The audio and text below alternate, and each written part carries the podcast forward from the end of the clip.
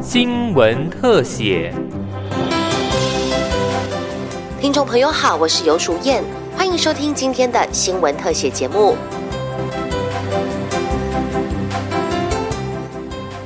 中华经济研究院日前发布六月份台湾采购经理人指数，制造业采购经理人指数 PMI 连续第二十四个月扩张，指数微幅回升零点一个百分点，来到百分之五十三点六。不过，中经院院长张传章分析，指数虽然有所回升，但不宜过度乐观，因为领先反映景气动态的新增订单指数已经连续三个月紧缩。此外，制造业业者对于未来六个月展望指数也已经连续两个月呈现紧缩，是二零二零年六月以来最快的紧缩速度。由于中国上海封控缓解，之前受管制冲击的业者陆续要求出货。还有五月份受国内疫情冲击的生产能力调度，在六月份有好转的现象，以及交通工具产业暑休前增加生产等因素啊，致使生产指数在维持一个月的紧收之后，随即在六月份就转为扩张。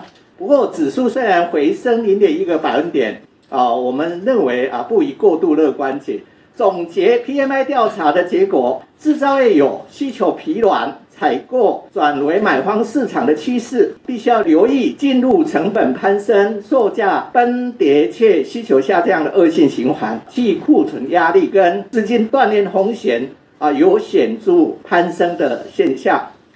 制造业六大产业虽然有五大产业回报 PMI 扩张，但是不少分数都大幅下滑，成为警讯。参与中经院发布会的中研院经济所研究员简景汉指出，除了库存是影响未来景气的重要因素，全球景气现在已经有松动现象，美国经济是目前最大的不确定因素。俄乌战争看起来是应该会是个长期的战争，所以这个很坏的影响已经大部分浮现出来了。至于这个美国的经济的话，因为现在在美国那边的通膨率还是居高不下，所以他们继续的升息，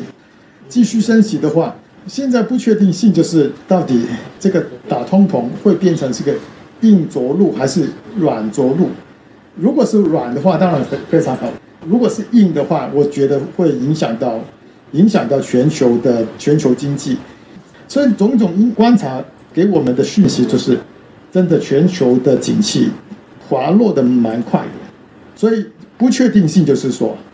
美国联准会的这个升息的动作会不会造成一个美国的硬着陆？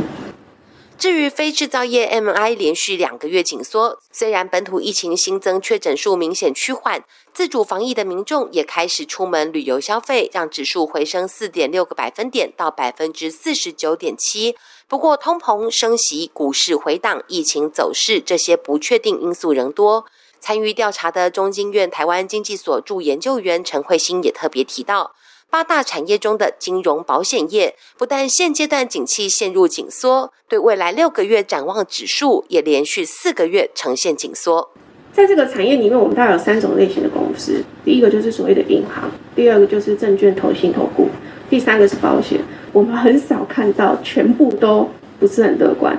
而且呢，现在是进入升息波段，银行业者却少见的对未来看法是保守的。那这个部分我没有特别去问业者，就是因为他们发现到最近整个产业其实在资金的压力上是有增加，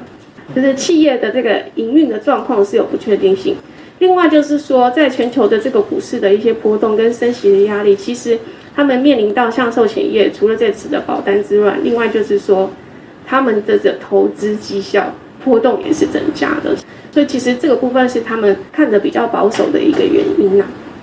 中金院院长张传章分析，金融业也是看天吃饭，有旗舰型保险和产险子公司的金控业者，目前面临防疫保单理赔净值减少，以及股票下跌、投资操作难度加大这两大挑战，加上台币汇率贬值，外资急于撤出台股，使得金融保险业者在这样的大环境中，对景气转向更为保守。以上新闻特写由警广记者尤淑燕采访制作，谢谢您的收听，再会。